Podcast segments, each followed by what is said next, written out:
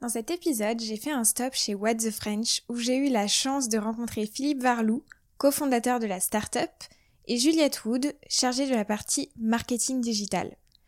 L'aventure What the French est née en 2018 des deux fondateurs qui ont souhaité, après deux carrières dans de grands groupes, se lancer dans l'aventure entrepreneuriale. Ensemble, ils ont créé des glaces à destination des millennials en alliant la créativité, le goût bien sûr, et le tout avec des matières premières de qualité et bio. Nous avons échangé de la naissance de la start-up, de ses produits, du sourcing, du marché des glaces, la communication et bien évidemment de la marque au global. Cette interview était avant tout un moment d'échange et de partage sans filtre où vous allez découvrir une start-up qui sort des codes avec une image de marque innovante et disruptive. Un grand merci Philippe et Juliette pour votre accueil dans vos locaux et la dégustation des produits What the French était un délice. Je vous laisse tout de suite avec l'interview du jour, What the French, la plus givrée des startups. Alors bonjour Juliette, bonjour Philippe. Bonjour. Je suis ravie de vous recevoir aujourd'hui sur le podcast de Ramène ta fraise. C'est une première pour moi hein, de faire un épisode avec deux invités, donc je suis super contente. Et on est en face à face dans vos locaux, donc c'est encore mieux. Euh, ça fait un petit moment déjà que je connais la, la startup What the French, tout simplement parce que il y a un an et demi, j'avais effectué mon mémoire de fin d'année euh, à l'INSEC et la problématique, donc j'ai traduit euh, en français parce que c'était en anglais, c'était comment les marques alimentaires adaptent leur stratégie face au changement de consommation des jeunes qu'on appelle aujourd'hui les millennials, une consommation qui est plus respectueuse de l'environnement. Et en faisant mes recherches, j'avais trouvé votre marque qui alliait parfaitement le côté fun, le côté français et le côté bio. Et je la trouvais tellement différente finalement de ce qu'on pouvait euh, trouver sur le marché. Alors Philippe, Juliette, je vais vous demander dans un premier temps de vous présenter, de nous expliquer un petit peu votre parcours et puis euh, bien sûr de revenir au début de la marque, comment elle est née. Bonjour, euh, déjà je suis contente d'être avec vous pour ce, cet épisode. Moi je m'appelle Juliette, du coup j'ai 24 ans et je suis étudiante dans une école qui s'appelle Digital Campus à Lyon. Et donc je suis en deuxième année de master de d'expert en stratégie digitale. Et donc je suis en alternance chez What the French depuis euh, presque un an. Euh, en novembre ça fera un an il me semble. J'ai eu un parcours de communication, enfin j'ai fait une, licence d'info com. Et ensuite, je suis partie à Paris pour essayer de travailler. Ça n'a pas trop fonctionné. Et euh, ensuite, je suis partie à l'étranger, au Panama, à Saint-Martin. Et euh, en revenant en France, euh, du coup, je suis, euh, enfin, en tout cas en France hexagonale, je suis, euh, euh, je me suis dirigée vers Lyon parce que j'ai des amis qui étaient à Lyon, un peu par hasard. Et donc, me voilà. Merci Juliette. Donc bonjour, merci d'avoir fait un stop chez What the French. Vous expliquer un peu notre histoire et notre route et nos ambitions. Donc on est content de partager ça avec le plus grand nombre déjà. Je m'appelle Philippe Varlou, je suis cofondateur, je suis pas millénial, j'ai passé les, les 50 ans. Donc ça c'est un inconvénient, mais c'est un avantage, c'est qu'en termes d'expérience, je pourrais raconter quand même quelques éléments euh, liés à mon parcours. Et à ce titre-là, euh, j'ai traversé des grands groupes tels que Danone, plus récemment le groupe Panzani, et j'ai eu des fonctions euh, en marketing, en commercial. J'ai beaucoup travaillé à l'international en développement de marques. Euh, donc j'ai travaillé sur des marchés qui étaient des marchés quelque peu complexes. Donc on va voir que ça nous sert la- la- la- l'approche des marchés. Et, euh, et puis j'ai managé des forces de vente et puis j'ai travaillé avec la grande distribution et beaucoup travaillé sur le, les différents marchés, sur les différents consommateurs. Donc on pourra parler de ça facilement. On va y revenir. hein. Et d'ailleurs, euh, forcément, là on est sur le marché des glaces. Et en France, le marché des glaces semble être en tout cas un marché qui est très dynamique. Parce que donc j'ai fait mes petites recherches, donc les chiffres sont pas extrêmement actualisés, mais sur le site internet que j'ai trouvé Agromédia, euh, ils expliquent que la consommation des glaces en France, elle est constante avec des chiffres qui battent des records. Donc on est euh, sur l'année 2018 à plus 4,8,4% en valeur et plus 6,3% en volume. Alors, je voulais vous poser la question, est-ce que vous avez des chiffres pour 2019, 2020 Et puis, euh, voilà, cette année euh, 2020 qui a été assez particulière avec le Covid, est-ce que ça a bouleversé un peu la tendance, positivement, négativement? Est-ce que vous avez des éléments à nous donner? Le, le marché des glaces fait plus d'un milliard d'euros de chiffre d'affaires, donc c'est un des gros marchés de, de l'alimentation. Après, il a plusieurs caractéristiques. Il est euh, saisonnier, très très très saisonnier, c'est-à-dire qu'il répond à deux choses. C'est un, un temps très court de consommation. Et, et donc c'est un marché qui réagit beaucoup à la promotion euh, sur un temps très court. Et puis, c'est un marché aussi qui est météo sensible. Donc, euh, les années de soleil, oui. Les années de, mauvais temps, euh, non. Donc, ce qui fait que 2018 était une bonne année. 2019 a été un peu plus contrasté parce que il euh, y a eu un mois d'août et septembre qui était pas bon, mais il y avait un mois de juin, juillet. Ce qu'il faut retenir, c'est que c'est un marché donc qui fait plus d'un milliard d'euros. C'est un marché qui valorise beaucoup parce que c'est un marché qui reçoit beaucoup d'innovations. Juste pour donner un exemple, dans, le, dans les circuits euh, alimentaires de food, le, poids d'innovation annuellement est entre 5 et 6% dans le marché des glaces, le poids d'innovation est aux alentours de 16%. C'est un des marchés les plus innovants, les plus réceptifs à l'innovation, juste après les lessives et le maquillage. Donc le vraiment le, le facteur d'intérêt de, de, ce marché-là, il n'est pas tant dans sa saisonnalité du, et risque de lié au temps, il est vraiment dans son potentiel de générer de l'innovation, des nouvelles marques des, et des nouveaux produits. Donc c'est un marché de valeur. D'accord, très bien. Euh, oui, et je rebondis sur ce que vous dites. Euh, j'ai regardé, en effet, en 2018, on comptait 58 innovations, donc, euh, ce qui est quand mmh. même assez conséquent. et donc, ça explique aussi que c'est une catégorie de produits qui est bien bataillée. Alors, comment on fait quand on est une start-up pour s'implanter sur dans les rayons? Quand on a des géants en face de nous comme Agendas, Ben Jerry's par exemple, ou la laitière quel est euh, votre point de vue là-dessus? Il faut aimer la bagarre il faut pas avoir peur, il faut être plutôt euh, audacieux. Donc le, marché des glaces, comme, comme beaucoup de marchés alimentaires, il est dominé par des grandes marques nationales ou des marques internationales. Oui. Donc on, c'est un inconvénient parce que euh, ces, entreprises ont des moyens de, d'appréhender le marché, de, d'animer le marché, de driver le marché, d'être les patrons du marché. Euh, mais ils ont aussi un avantage, c'est qu'ils font aussi le boulot pour augmenter la taille du marché. Donc c'est eux qui font grossir le gâteau sur lequel nous on va aller se positionner. Il a à noter que sur le marché des glaces, les grandes marques font bien le job parce que si vous regardez le poids de la marque de distribution qui est aux alentours de 25-26%, c'est environ 5 points de moins que la moyenne des autres marchés. Donc quand la marque de distribution est faible, c'est que les marques internationales et nationales sont fortes. Ça c'est sur l'aspect positif. Après, pour appréhender, appréhender ce type de marché, il n'y a que deux façons. Il faut, un, regarder les aspérités du marché. Est-ce qu'il y a des segments, des sous-segments et qui ne sont pas occupés? Pour trouver une opportunité. Euh, Exactement. Et après, il faut construire sur la différenciation.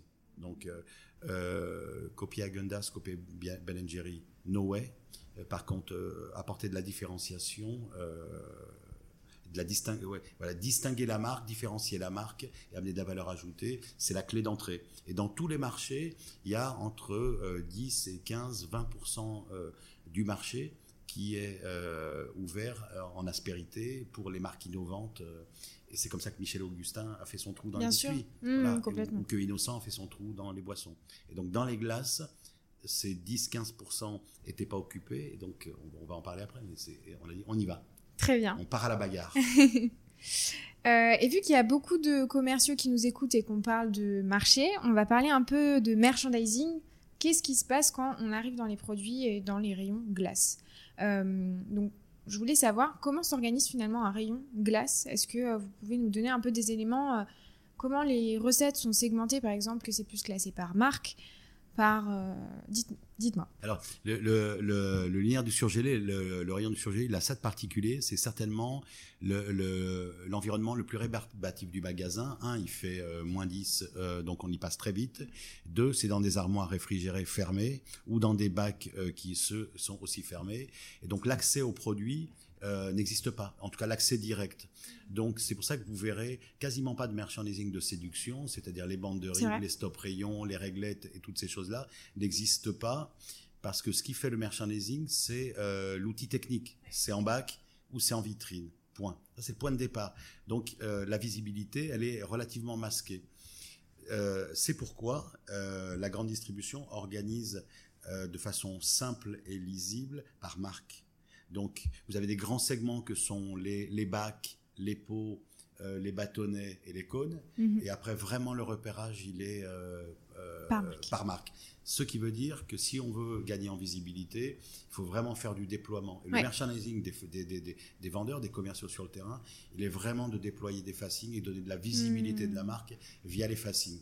Point. Pas Bien sûr. Et puis également euh, mettre des bacs, euh, par exemple, en les temps forts, euh, enfin l'été, je pense. Oui, oui. Alors, ouais, ça, ça c'est un point qui est, qui est clé, c'est-à-dire que les animations. le, le matériel, il appartient au distributeur. Donc le distributeur, il met des vitrines, des bacs ou les deux, et puis des fois des bacs promotionnels. Donc en général, ça c'est le boulot de la grande distribution.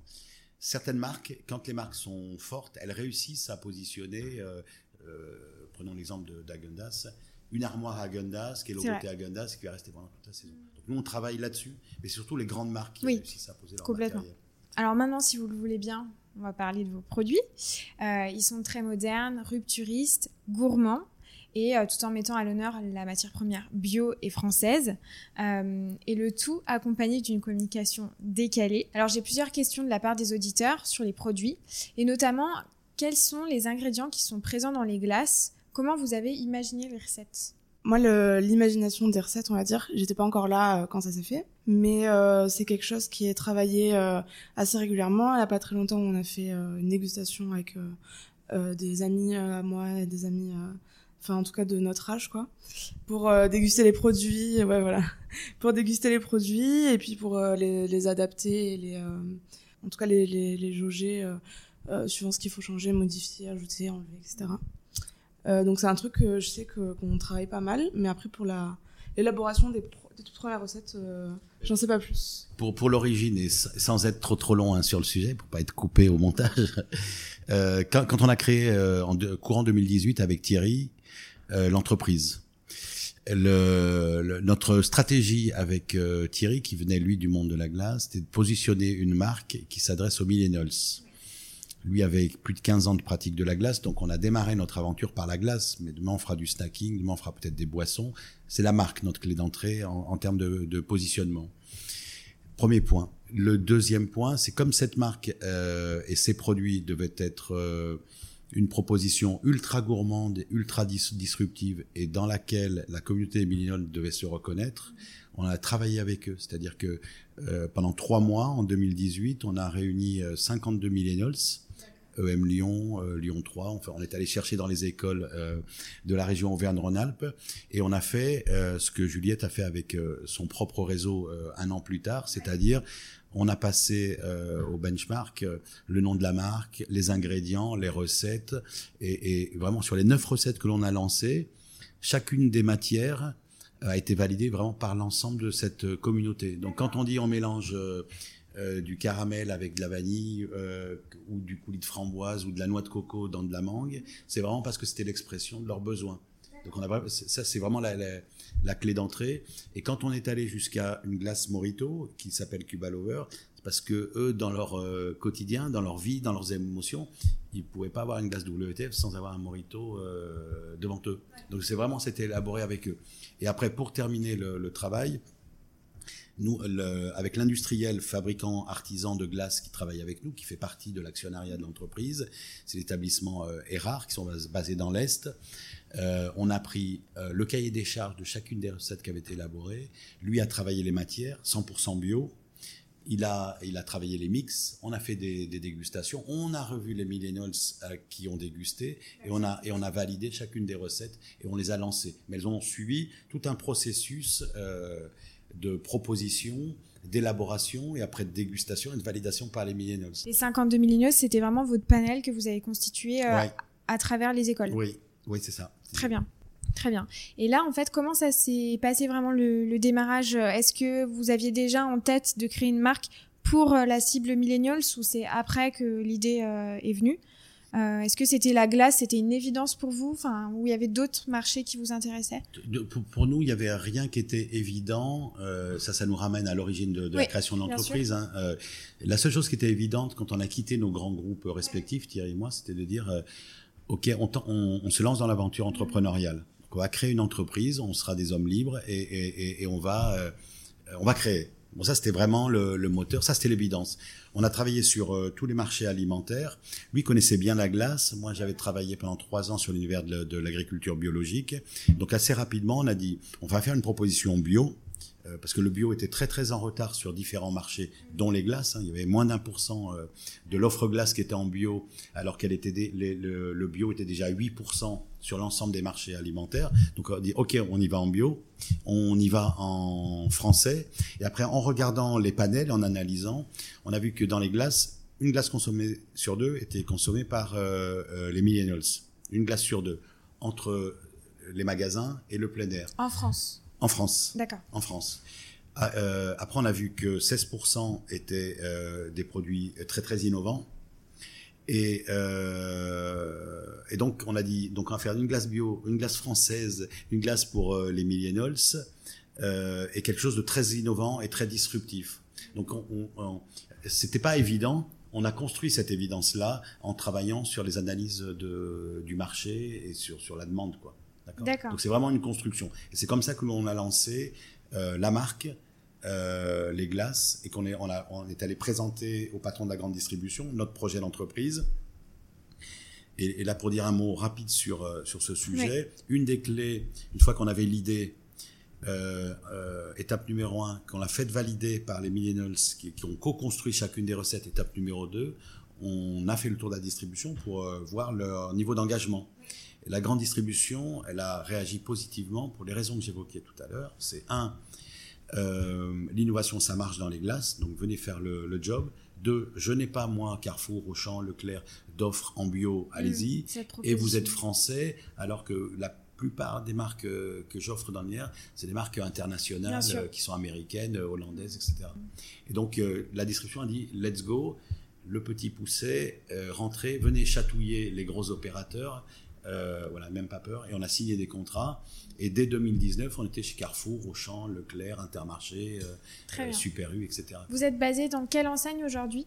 Aujourd'hui, on est euh, dans toutes les enseignes, sauf encore Monoprix et Franprix. Donc là, affaire à suivre. Mais ça veut dire qu'on est dans le groupe Carrefour, dans le groupe Auchan, Leclerc, Intermarché, Système U, Cora. D'accord. Ah oui on a pénétré euh, vraiment le. Ouais, complètement. c'est pas le cas de toutes les startups quand même qui se lancent sur le marché. Enfin, c'est une vraie réussite. Non, non. C'est une remarque importante, c'est que il y a deux façons de pénétrer un marché. C'est euh, la progressivité. Donc, je rentre euh, dans une enseigne, ça peut être une option, ou je rentre dans une région, je fabrique une success story, après je duplique et j'étends, etc. Nous, le, on, a adressé, comme on connaissait bien les décideurs de la grande distribution, on leur a adressé tout de suite notre prétention en disant mais non, mais nous, on lance, on veut être le Michel Augustin euh, de la glace. De la glace, bien sûr. Euh, et donc on veut une audience nationale et on veut lancer dans toutes les enseignes. Donc, euh, ils nous ont secoué hein, pour savoir ce qu'on avait dans le ventre, c'est quoi vos produits, c'est vraiment bio, c'est vraiment français. Donc, ils ont vraiment testé chacune des recettes. Ils ont euh, évalué notre capacité à, à, mettre en place des vendeurs, à mettre en place de la promotion, mettre en place de, euh, avec Juliette de la communication sur les réseaux digitaux. Et une fois qu'ils ont coché toutes les cases en disant ah oui ils sont tout petits, mais ils travaillent avec les mêmes armes que les gros, let's go et ils nous ont ouvert les portes. D'accord, très bien, très intéressant en tout cas. Euh, alors, est-ce que vous pouvez nous parler de vos produits? Tout simplement nous dire euh, voilà comment votre gamme est composée? Est-ce qu'il y a un fil rouge un fil conducteur? Du coup, c'est pas moi qui les ai euh, inventés, mais euh, je les ai, euh, je les ai pratiqués. Ouais, exactement. Donc je les, ai, je les, ai, pratiqués, voilà. Tu as co-construit. Donc pour l'instant, chez What the French, on a neuf différents parfums. ils sont tous composés de d'un mélange à de trois ingrédients. Il y a une base, un coulis et une inclusion pour chaque parfum. Bah, les inclusions, ça va être par exemple des cacahuètes, du sésame, enfin en tout cas des je sais pas comment expliquer ça. Ouais, du topping en fait, quoi. Ouais, voilà. Mais en, version Frenchy, quoi. Inclusion. et euh, du coup, c'est des, euh, c'est des gros pots. Euh, je sais combien ça fait de millilitres exactement? 450 ml. 450 ml, mais il y a aussi des petits pots qui se vendent par deux ou par quatre. D'accord.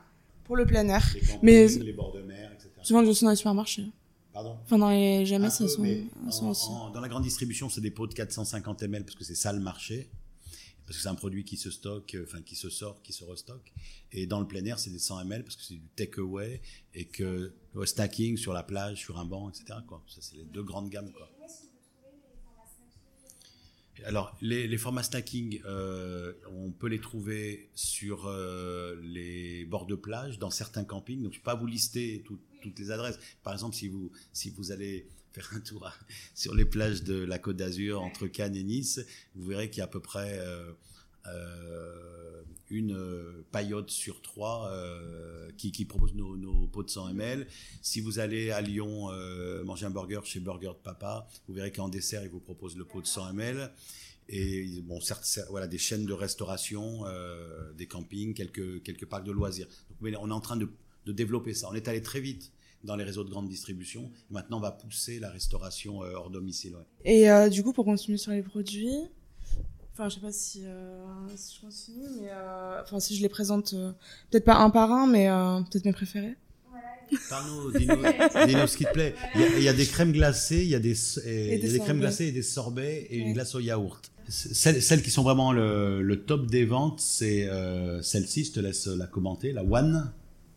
C'est euh, Do You Do You. Pour moi, c'est la plus basique, mais basique Mhm. plus, quoi, on va Mhm. dire. C'est crème glacée vanille, ruban de, cacao de caramel, pardon, et cacahuètes toastées. Et c'est vraiment, euh, c'est l'amour à la plage, non? Voilà, Ouais, c'est ça. C'est ça, le la con- plage. ça le concept. La deuxième, c'est l'électrochoc. Ouais, donc euh, c'est euh, crème glacée pâte à tartiner, euh, ruban de chocolat et sésame toasté. Euh, moi perso, j'adore. Enfin, On a, on a lancé les neuf au, même moment. On les a lancés toutes au même prix. Et pour anticiper sur une question que vous poserez certainement tout à l'heure, on a un positionnement moyen de prix qui est à 4,95. C'est-à-dire qu'on s'est mis en dessous de la, barre des 5 euros, le prix psycho. Et on s'est mis euh, entre 20 et 50 centimes moins cher que nos concurrents directs que sont Agendas et Ben. Donc il y a vraiment un parti pris d'en faire un produit access. Et ça dans toutes les enseignes. La troisième, c'est euh, Kiss Kiss Mang Mang. C'est un sorbet mangue. c'est ma préférée perso. euh. C'est vrai Ça fait plaisir. Bah, écoute, Sorbet mangue, framboise, noix de coco, et du coup, c'est euh, vegan. Et la quatrième, c'est euh, la glace au yaourt. euh, c'est la French Kiss. Coulis de passion avec la chocolat noir. Et si vous voulez, on, on- on peut faire une pause dégustation. On y va Alors, on vient de déguster les produits. Euh, moi, je dirais que j'ai un gros coup de cœur pour deux. C'est Do You Do You et Kiss Kiss Bang Bang. Bang Bang. Pardon. On n'a pas goûté Si. celle-là? Si, si, je crois, il y en Hmm. avait une à la mangue. hein. Hmm. Ah, gros coup de cœur. Mais non, c'était euh, Do You Do You et Electrochoc French Kiss. Ah, alors French, French Kiss. Ah oui, c'est moi qui me connerie. Pardon, bien vu. Ouais, non, non. French. Kiss. French Kiss. Celle au yaourt, celle qui était très fraîche au Ah yaourt, oui, c'est elle ça était, elle était super ouais, bonne. glace yaourt. Ouais, ouais, Bien vu, Juliette. bien vu. Pas tomber dans le piège. Mhm. Ouais, Bien vu, adoré. bien vu. Et vous, Philippe, c'est lesquels euh, vous préférez Je sais pas si Moi, j'aime bien euh, Do You Do You et j'adore euh, la Cuba Lover parce que j'aime le mojito Hmm. et euh, je l'assume. Ça marche. Euh, alors, il y a une question qui est revenue plusieurs fois. Est-ce que vous envisagez de décliner un autre produit avec notamment du spéculoos? Donc, euh, Je sais pas si c'est une attente ou... On va décliner, euh, on va beaucoup décliner euh, dans les mois et dans les années à venir parce que notre métier c'est d'innover. Par contre, on va laisser le spéculoos euh, aux autres marques. Il y, a, il y a beaucoup, il y a déjà du spéculoos dans les offres de glace et euh, quasiment toutes les marques euh, veulent se positionner sur le spéculoos comme étant, enfin voilà, que- que- comme ils l'ont pu le faire sur le brownie ou, ou macadamia. Et nous, notre positionnement, il vise justement à être dans la différenciation. Euh, donc on ira chercher d'autres ingrédients. On travaille en ce moment sur euh, des pépites de gingembre. On est en train de, marier des goûts euh, de chocolat avec avec du wasabi. Il y a des choses avec des piments. Enfin bref, on est davantage dans la surprise et, dans la disruption que dans la copie de ce que font les autres. Donc même si Speculoos c'est une bonne proposition, ça sera pas notre proposition. Et justement, là, vous parlez de wasabi, gingembre. Est-ce que les millennials, c'est une cible qui va plus tester par rapport à une autre cible? Par exemple, euh, quelqu'un qui Ouais. aime pas spécialement le, le wasabi va se dire, allez, je vais goûter. Oui, totalement. Quand, quand on regarde comment se consomment les glaces, notamment par tranche d'âge, dès qu'on passe euh, les 35 ans, il y a une espèce de fidélité euh, au produit qui s'est installée et donc il y a les addicts à la vanille, des addicts euh, au chocolat et on voit qu'il y a répétition de l'acte d'achat. Euh, quand on observe les 18-35 ans, on voit que c'est eux qui consomment le plus les innovations, qui sont très en achat d'impulsion et qu'on peut leur, on peut, vraiment on peut leur proposer quasiment euh, tout. Ils aiment, ils aiment pas, mais en tout cas ils consomment beaucoup l'innovation. Donc euh, nous, ça c'est notre terrain. Comme on, on, parle aux millennials, on veut vivre avec eux, on veut leur proposer une marque. On a la conviction qu'on peut quasiment tout leur faire tester. Ouais. Et après, on sélectionne. Il y a des recettes qui existent aujourd'hui qui disparaîtront peut-être à terme. Mais en tout cas, euh, on fabriquera de l'innovation avec eux. Quoi. Ils sont comme ça. Très bien. Et en termes euh, nutritionnels, alors on m'a demandé ça donne quoi? Après, euh, bien évidemment, les glaces, c'est un achat plaisir. Donc, euh, bon. oui, on peut en parler. Est-ce que, est-ce que vous pouvez nous dire un peu Alors, qu'on ce qu'on peut dire, hein, et ça vaut pour toutes les glaces, la valeur nu- nutritionnelle des, des glaces, elle fait que euh, en Nutri-Score, ça sera jamais jamais tout vert, jamais euh, ça sera orange dans les meilleurs cas parce que euh, c'est des produits qui sont gourmands, qui sont généreux. Il y a de la crème glacée, il y a, enfin, il y a de la crème tout court, il y a du lait, et puis il y a des coulis. Enfin, plus on va vers la gourmandise, euh, euh, moins on va vers la nutrition allégée. Donc, faut pas se tromper. Ça, c'est le premier euh, élément. Le deuxième élément, c'est que on mesure que tous ceux qui sont positionnés sur du vegan ou sur des recettes totalement euh, déshabillées de tout, euh, ce qui pourrait être considéré comme, euh, comme nocif, fournissent des recettes qui perdent en goût, qui perdent en plaisir. Et ça, on peut éventuellement le comprendre pour des céréales petit déjeuner. Mais le moment de la glace, c'est le moment de plaisir. Ah, ça peut être un moment où il n'y a pas de goût, où ça craque pas, où ça croque pas, etc. Donc, la glace sera jamais une proposition euh, hyper vertueuse en, termes de nutrition. Néanmoins, on peut faire des choses. Quand on est bio, on a enlevé toute la chimie. Donc, euh, euh, là, pas de chimie, pas de pesticides. Donc ça, c'est un premier point. Quand on utilise euh, des matières comme la mangue, euh, on va chercher des matières naturelles. Donc c'est des matières qui sont pas transformées, qui sont juste brassées euh, dans une dans, dans une glace. Donc on peut faire du bio et faire euh, du naturel. Et après sur sur le choix des ingrédients. Donc euh, euh, si on met de la qualité, on restitue de la qualité. Donc dans le sourcing que l'on fait nous de nos matières premières, que ce soit de la vanille, de la mangue, du chocolat ou de la noix de coco, on a une équipe de R&D qui travaille chez notre fabricant Denis Erard et qui fait de la sélection des matières premières. Donc et que l'on valide. Et on les valide de deux façons. Un, à la dégustation, et après, en lisant euh, les allégations nutritionnelles. Donc, c'est-à-dire qu'il n'y a pas de colorant chez nous, il n'y a pas d'exhausteur de goût, euh, voilà, il n'y a pas d'artifice pour changer le goût. Donc, on est vraiment sur le naturel. Donc, ce sera toujours sucré, ça sera toujours un peu calorique parce qu'il y a de la crème, ça c'est la glace en général, mais ça peut être bio, ça peut être avec des bonnes matières, euh, et tout ça, ça tient à la sélection. Et nous, on, on fait ce travail-là. Et là, sur le marché des glaces euh, au global, est-ce qu'on est encore, euh, peut-être, vous trouvez un peu en retard justement sur la qualité des matières? Vous parliez de euh, exhausteurs de goût, euh, colorants, etc. Est-ce que c'est quelque chose qu'on retrouve beaucoup sur le marché ou finalement... Vraiment, si, si on classait les marchés qui étaient en avance ou en retard, le travail qui a été fait par tous les fabricants de glace, il est vraiment pour essayer d'enlever le plus Ouais. possible le sucre. Donc là, il y a vraiment un travail qui a été fait. C'est une attente aussi. Ouais, et, et voilà, et il y a l'attente. Et, euh, et les, les produits sont propres en glace, hein, vraiment sur toutes les marques. Il n'y a, pas de produit qui soit à la traîne. On n'est pas dans le plat cuisiné, quoi. Il n'y a pas de produit qui soit, qui soit à la traîne. Euh, mais on doit bien se dire qu'on est dans la gourmandise. La gourmandise, elle, est, elle, elle- elle induit du sucre. Et on ne mange pas du brocoli, quoi. Bah oui, oui, D'accord c'est sûr. On mange sûr. une glace à la vanille, chocolat et cacahuètes toastées. Donc, euh, déjà, un, on kiffe quand même davantage qu'avec un brocoli. Ouais. Et deux, euh, mais ça n'a pas les mêmes vertus nutritionnelles. Faut pas se tromper. Bien sûr. Et là, du coup, on parlait de matières premières. Euh, je vais vous demander en termes de sourcing, comment vous avez sélectionné les artisans glaciers avec qui vous travaillez? Comment ça s'est passé? Est-ce que vous pouvez nous parler un peu d'où viennent vos glaces et où elles sont fabriquées Oui, alors nous, le, sourcing, il s'est fait. euh, donc, puis- puisque quand on crée l'entreprise, on n'a pas d'usine, on sait ce que l'on veut faire comme qualité de produit, typologie de produit, et donc il faut trouver le fabricant. Donc ça, euh, Thierry, euh, le cofondateur, qui était mi- milieu de la glace, c'est lui qui a piloté le, le sourcing des fabricants. Et quand on a choisi euh, l'établissement euh, Erard, qui sont dans l'est de la France, euh, on a regardé qu'il était bio, euh, comment il travaillait le sourcing de ses matières premières, euh, quelle capacité de production il avait, il fallait que- quand même qu'il ait une taille à la hauteur de nos ambitions, et après, on a obtenu des notes très très positives sur sa notoriété parce qu'il est un gros gros gros gros fournisseur des marques de distribution. Donc les, les, belles marques de Picard, de Carrefour, d'Auchan ou de Casino, en tout cas sur le positionnement premium, elles sont faites par Erard. Donc c'est les distributeurs qui nous ont donné euh, les likes euh, concernant Erard. Et après on a on a regardé. Nous c'était important. T'achètes où tes matières Est-ce qu'elles sont 100% bio? Est-ce qu'elles sont certifiées? Euh, Est-ce que tu nous garantis de la régularité? Et quand il a eu fini de nous démontrer tout ça, on a signé pour travailler ensemble. D'accord, très bien. Maintenant on va parler du packaging, du design une auditrice nous a posé la question quel agent, avec quelle agence avez-vous travaillé pour le design de vos packaging qui sont juste incroyables?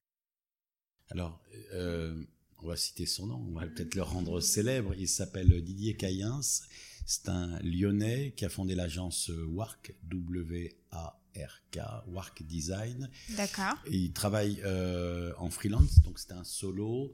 Euh, entrepreneur euh, qui, est un, qui est un pur créatif. C'est quelqu'un qui a travaillé dans l'univers de, des produits alimentaires, euh, mais aussi de la mode, mais aussi de l'architecture. Donc il est dans, dans, dans, sa sphère de créativité, il est vraiment sur toutes sortes de marchés. Lui nous a intéressés parce que il avait la capacité à transposer en art graphique ce que les, millénials nous ont exprimé lorsqu'on les a interviewés. Et ils nous ont dit What the fuck Et ils nous ont dit donc What the French Ils nous ont dit euh, Cuba Lover Ils nous ont dit Kiss Kiss Mang Mang Et tous ces mots-là, qui étaient de leur quotidien, hein, euh, il a réussi à les transposer sur le pack. Sur le et pack. donc le, le, le, travail de Didier Cayen, ça a été euh, justement de faire quelque chose qui était conforme à ce qu'avaient exprimé les 50 de millennials avec lesquels on avait travaillé. Vraiment, c'était euh, un moment clé. Donc ça, c'est la première étape. La deuxième, comme on voulait être très distinctif, on a dit il y aura autant de couleurs que de recettes. Ce qui est assez rare, hein, parce qu'en général, les marques font uniformité de packaging en code de reconnaissance. Et nous, on a pris le contre-pied en disant non, non, nous, on, on est sur un, un, univers qui est panaché, euh, multicouleur, panaché, comme les millennials. Et donc, on fait ça. Et après, on a délivré sur le packaging des, un certain nombre d'informations, du bio, du fun, euh, des recettes. Et on doit se dire aujourd'hui qu'on estime avoir euh, réussi le packaging, l'avoir un peu chargé. Euh, et donc on est en train de le faire évoluer. Et en 2021, vous verrez un nouveau packaging euh, où on verra un peu plus le produit, un peu plus les recettes. Il sera toujours connoté euh, euh, millennials, mais il sera plus lisible. Donc on continue de travailler. Voilà, un packaging tout est fait pour évoluer tout le temps encore. Et on va ah, complètement. Mmh. Ah, ça c'est sûr, ça c'est sûr. Sur le terrain, on le voit beaucoup. Hein. Ouais. Surtout sur les innovations, ça bouge, ça bouge beaucoup, beaucoup. C'est sur le terrain qu'on l'on voit le mieux. Hein. C'est une remarque qui est, qui est, juste. Et quand on est sur le terrain et quand on passe très très rapidement derrière ces vitrines de glace, on voit bien euh, notre proposition colorée. Mmh. Et après, il faut vraiment s'arrêter. Euh, euh, un, certain temps pour pouvoir comprendre quelle est la proposition. Ah oui, je vois que c'est bio, mais c'est quoi Qu'est-ce qu'il y a dedans C'est quoi les ingrédients Et c'est là-dessus qu'on, il faut qu'on rende plus lisible euh, la proposition. Et on va le faire. Et ça, on l'a vu en allant sur le terrain. Mmh. Bah oui. Autre question. Au-delà des recettes qui sont très sympas, plus qu'attractives, euh, on peut dire que vous avez une communication totalement givrée, totalement décalée. Euh, et ça m'a fait penser euh, un peu, on en parlait tout à l'heure, euh, Philippe, à la marque Michel et Augustin. Est-ce que Michel et Augustin a été une de vos sources d'inspiration, que ce soit pour la création de la start-up ou pour le développement de produits ou la communication? Est-ce que vous avez d'autres marques qui vous inspirent aujourd'hui? Pour Michel et Augustin, oui. Euh, je passerai après la parole à Gilles. Pour Michel et Augustin, oui, ce qui nous a intéressé dans la démarche de Michel Augustin, c'est que en fait, euh, ils ont assez peu parlé d'eux quand ils ont créé l'entreprise. Ils ont beaucoup euh, fait parler la communauté. Quand et, on est 10, 12, 15 ans plus tard, et l'expression de la marque Michel Augustin, c'est l'expression de sa communauté à travers la bananerie, une façon d'être, une façon de vivre l'entreprise. Et pour nous, tout ça juste génialissime. Et notre ambition, elle est là. Elle est de dire que la marque WTF demain, si elle pouvait euh, nous être dépossédée et être accaparée par les millennials, c'est qui la ferait vivre et qui raconterait son histoire. Voilà, nous on rêve demain d'avoir pas une bananeraie mais une cocoterie avec euh, avec une trentaine de millennials qui nous font le marketing, la com, etc. Enfin voilà, la vision qu'on a de la marque, du produit et de la communauté, elle est celle-là, et c'est, elle est celle de Michel Augustin, qui est de dire, la vie de ma marque, c'est la vie de ma communauté. Et c'est pas un truc auto-centré où je raconte euh, que je crée mon entreprise en sortant d'école de commerce. Donc voilà. Donc Michel et Augustin nous, nous inspirent là-dessus. Après, il y a d'autres marques comme Innocent, par exemple, qu'on trouve intéressantes parce que elles ont une promesse claire, comment dire, du, du, plaisir, du goût, des matières naturelles, des produits de saison. Et quand on a la prétention de faire consommer des produits alimentaires à, qui que ce soit, il faut être hyper transparent.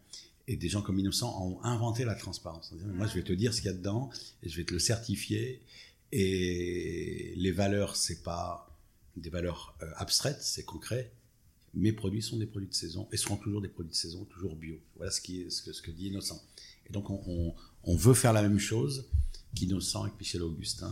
pour nous, c'est des modèles bah, pour moi, même euh, au-delà de parler euh, de marque en particulier, c'est euh, une philosophie dans mon travail qui est la communication digitale, qui est de pas. Enfin, en fait, je pars du principe que les gens, ils vont pas aimer une marque, aimer un produit par le produit en lui-même comme un panneau publicitaire. Si on veut avoir des publicités, on allume la télé où on marche dans la rue. Euh, de là à s'abonner de plein gré à, un univers qui n'est rempli que de publicité, ça n'intéresse personne. Donc euh, pour moi, c'est euh, avant tout du partage de, moments et de moments clés qui se passent dans la vie de tous les jours en fait. Et du coup, c'est ce que j'essaie de faire sur les réseaux sociaux. je prends mes potes en photo, j'envoie des glaces à mes potes pour qu'ils prennent des photos. j'avais fait un petit week-end où j'avais régalé tout le monde en glace pour pouvoir pour que chacun prenne sa propre photo avec euh, son téléphone etc et du coup ça amène un truc qui est un peu plus euh, proche euh, des gens et les gens se reconnaissent plus forcément. C'est un truc vrai c'est genre voilà la scène dans laquelle j'ai mangé ma glace c'était trop bon. C'est pas genre voilà notre glace elle est nouvelle et elle est vraiment super bonne.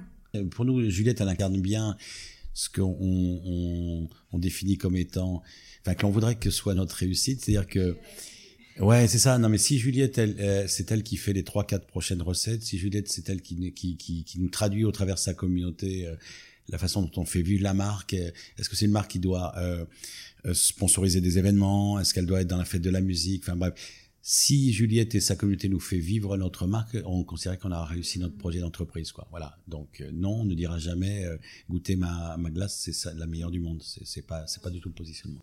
Pour revenir sur les inspirations, je dirais que les trucs qui m'inspirent, c'est pas forcément des marques euh, dans l'agroalimentaire en fait. Ça va être des marques euh, d'habits ou des influenceurs euh, qui parlent d'autres choses, mais c'est plutôt un univers de manière générale, des choses positives, des trucs colorés, etc. Et pas forcément dans, la, dans la glace ou dans l'agroalimentaire en fait. Qu'est-ce qu'il y a marqué sur ton t-shirt? Je suis une fille salopette. je suis moi, je suis moi un exemple, je suis moi, je suis une fille salopette. Non, mais j'ai pas d'exemple en particulier, mais ça va être, euh, je sais pas, euh, des influenceuses ou qu'un style particulier. Il y a une une, une grand-mère qui est qui est influenceuse sur Instagram. Euh, elle a des styles colorés de fou, elle est hyper fun. Tu vois, c'est un truc qui est assez particulier. Il y a plein de jeunes qui la suivent qui la suivent, etc. Euh, il y a des filles euh, qui s'assument à fond, euh, qui posent plein de des photos pas retouchées, des machins, tu vois, c'est vachement inspirant aussi. Ou des jeunes illustratrices qui prennent des photos et puis qui les illustrent par-dessus. Enfin, il y a plein de trucs comme ça qui sont, qui sont assez inspirants quoi, pour moi, même dans la vie de tous les jours et dans mon travail. Ouais, mais ce que tu décris bien, enfin, ce que tu décris la vie de tous les jours et tu vis, euh, enfin, ce que tu décris, c'est pas des concepts, quoi. C'est juste la vie et c'est juste euh, l'émotion et, euh, et ton cadre, les gens que tu rencontres, les gens que tu aimes, les gens qui te, qui te parlent, qui, enfin, qui provoquent de la sensibilité chez toi. donc ça, c'est imposé, ça, c'est intéressant parce que, à la fois, on pourrait dire que c'est un positionnement, en disant, tiens, je vais essayer de ressembler à ça en fait, c'est c'est pas un, euh, un, positionnement, c'est une façon d'être, c'est le sens qu'on donne. Et, et, et, je reviens sur la création d'entreprise. Euh, on n'a pas créé une entreprise de marketing euh, qui a vocation à super bien superposer la marque sur sa communauté. C'est vraiment, c'est juste l'inverse, c'est dire, c'est c'est bien capter les éléments de sensibilité. Et sortir aussi. Ouais, de fait, mais de fait, c'est cette communauté et c'est Juliette et sa communauté, entre autres, qui nous font sortir des, des codes qui sont des codes marketing, des codes de grande conso. Euh, et donc, donc c'est un peu un modèle inversé, c'est-à-dire euh, faire ressembler le produit euh, à la communauté à, laquelle, à laquelle il est destiné. Quoi. C'est vraiment ça notre définition. J'ai une question sur la communauté euh, qui vous suit sur Instagram, par exemple, ou sur les réseaux. Est-ce que tu peux nous en parler euh, Est-ce que c'est que des millennials Pas nécessairement? Comment ils interagissent avec toi et qu'est-ce qu'ils attendent justement euh, de la marque? Euh, Du coup, nous, on est présents pour l'instant sur euh, Facebook et Instagram. C'est vrai que c'est assez différent. Sur Facebook, euh, on va avoir euh, pas mal de, de monde, mais peu d'interactions finalement. Et c'est sur Instagram ça se joue, que ça se joue plus parce que t'ouvres ta glace devant un film, tu prends une story et pour montrer à tes potes que t'as mangé une super bonne glace, quoi, tu vois. Et euh, on a aussi beaucoup de monde qui nous contacte euh, spontanément euh, euh sur Instagram pour euh, bah pour faire pas de la promotion, mais on va dire en échange de d'une ou deux glaces, ils nous font un super post et du coup ça nous fait du contenu, ça nous permet de de, de faire vivre la marque avec d'autres gens que mes amis parce que vraiment bah, c'est pas infini quoi. Et du coup c'est vrai que ça marche vachement comme ça. Les gens ils ont ils sont friands de goûter. Euh, en général c'est des des jeunes euh, millennials on arrive quand même assez bien à cibler euh, bah, grâce à la pub grâce à, au sponsoring ils se sentent acteurs en fait ouais c'est ça, ouais. Parce que du coup, euh, ils disent on adore, ou des fois c'est même moi qui les contacte, je vois que ça fait la troisième fois qu'ils postent une story, bah, ça vous dit de recevoir une glace, ça nous ferait plaisir vu que vous êtes assez euh, euh, actifs sur notre communauté et tout, ils sont trop contents. Ils nous font une photo et puis c'est cool. On a aussi euh, quelques euh, mamans euh, qui nous contactent, qui adorent euh, nos glaces pour leurs enfants et tout ça. Donc, euh, mais du coup, c'est pas forcément notre cible, mais ça fait quand même, euh, c'est quand même notre cible de demain, quoi. Au final, les, Mmh. j'imagine les enfants euh, Mmh. qui vont euh, consommer ça grâce à leurs parents. Donc, Après, on élargira, c'est-à-dire que notre notre euh, notre communauté qui con- la, enfin, la communauté qui consomme nos produits, elle est euh, celle que Juliette vient de définir. Mais on, sait qu'elle potentiellement elle s'élargira. Demain on aura des cônes, des bâtonnets, on sera sur les plages, donc euh, on aura peut-être des encore plus jeunes ou, peut-être des, plus adultes. Et donc en termes de communication, on, va certes intensifier sur les réseaux sociaux pour les raisons qu'évoquait Juliette, mais aussi on va partir en campagne d'affichage et euh, pour euh, passer d'une visibilité que l'on a aujourd'hui à une notoriété. Donc on a besoin de- de- d'augmenter notre notoriété.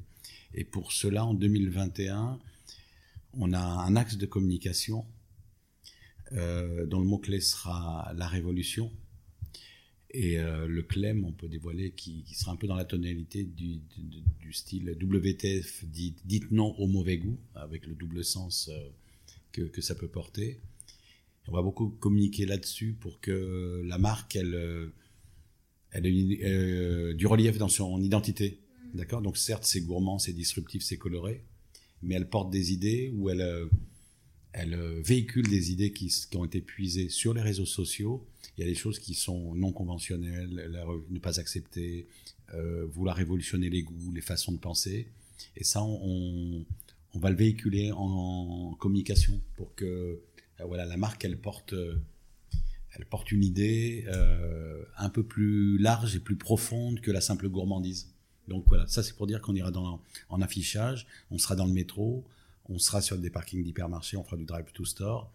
On réfléchit au sponsoring TV. On aimerait trouver euh, une émission qui nous ressemble euh, à sponsoriser. Donc ça, ça va être quand même compliqué. C'est pas terrible en télé. Donc on, on regarde aussi les, les, les, les chaînes de replay ou euh, YouTube. euh, voilà, ou ouais, ouais, You- YouTube. Donc on, on ira en sponsoring d'émissions, quoi. Voilà, pour euh, avoir une onde de choc sur sur sur la marque euh, qui voilà, qui se déploie dans, dans le temps. Ouais, pour moi, c'est assez important de faire partie d'une marque qui euh, correspond à mes valeurs aussi. euh. Donc, euh, c'est cool de s'élargir là-dessus, quoi. Enfin, de pas être juste, voilà, on est gourmand et puis c'est tout, quoi. D'avoir des vraies valeurs appuyées, comme peuvent Mais faire d'autres marques. C'est marqué, hein, t'es une fille salopette, donc Voilà. il faut. prendre parti sur des sur des sujets qui sont importants et tout je trouve ça hyper hyper important. Oui. Et tu vois, ça, ça c'est un point euh, clé. On le fera, mais on le fera euh, comme un porte-voix. C'est-à-dire que la vocation de WTF, c'est pas dire tiens, euh, je défends telle idée, où je défends telle valeur, où je protège tel écosystème, etc. Parce que ça, c'est comment dire une intention ou une prétention. Ce qui nous intéresse, c'est d'être en relais. Donc, si la communauté des millennials veut utiliser WTF pour dire des choses, pour faire des choses, nous on se prêtera à ça. Donc on pourra financer euh, des projets, des missions, euh, des choses humanitaires, on- mais, mais euh, on viendra au service d'eux. Et pas l'inverse, quoi. On veut pas qu'une communauté soit au service de la marque pour faire croire que notre marque serait vertueuse. Donc voilà, on viendra au service de la communauté. Et c'est ce qui fait dire à Juliette, non, moi je bosse avec une marque si je me sens bien, si elle porte mes valeurs, quoi. Donc c'est pas nos valeurs, c'est bien ses valeurs dont elle parle. C'est tout- complètement. Ouais, ouais, ouais. Ouais, ouais. Puis en plus, maintenant, on arrive à faire la différence entre une marque qui dit euh, oui, oui, oui, bon, les femmes, vous êtes bien gentilles, mais euh, oui, oui, nous, on est pour les droits des femmes, allez, maintenant, mangez nos produits. Et une marque qui agit réellement, euh, tu vois, en cette faveur. Nous, nous en on se fait plus avoir, quoi. Ouais, ouais, donc, donc déjà, un, c'est plus possible pour, parce que vous faites plus avoir. Et vraiment, euh, nous, on serait resté dans des gros groupes euh, agroalimentaires hein, si on voulait pas prendre de vraies responsabilités et de vrais risques. Et quand on, on avec Thierry, on dit on est créateur d'entreprise, on défend ça, etc. Pour prendre des risques, hein, c'est pas pour aller euh, défendre des marronniers ou des idées bateaux. Quoi. Donc, tu as raison de souligner. ouais. Merci beaucoup pour votre temps, pour l'interview, pour m'avoir reçu. Merci pour les, pour les belles questions qui ont permis d'aller un peu plus profond euh, dans ce que l'on est et dans ce que sont les projets de l'entreprise. D'accord Où est-ce qu'on peut vous retrouver? Donc, vos glaces, on en a déjà un peu parlé, mais si on peut le, le redire. Nos glaces, euh, actuellement, elles sont donc euh, dans toutes les enseignes du groupe Carrefour, du Mhm. groupe Casino, Auchan. Elles sont euh, chez Intermarché et chez U euh, dans la région Île-de-France, et puis elles sont appelées à, à s'étendre. Elles sont euh, chez Cora, elles sont chez Leclerc. D'accord. Et si on travaille correctement, elles devraient être en 2021 chez euh, Picard et puis Monoprix et Franprix qui sont les trois prochaines enseignes qu'on affectionne particulièrement. Hmm. Et on espère qu'elles nous écoutent. Montez le son. Montez le son. C'est ça.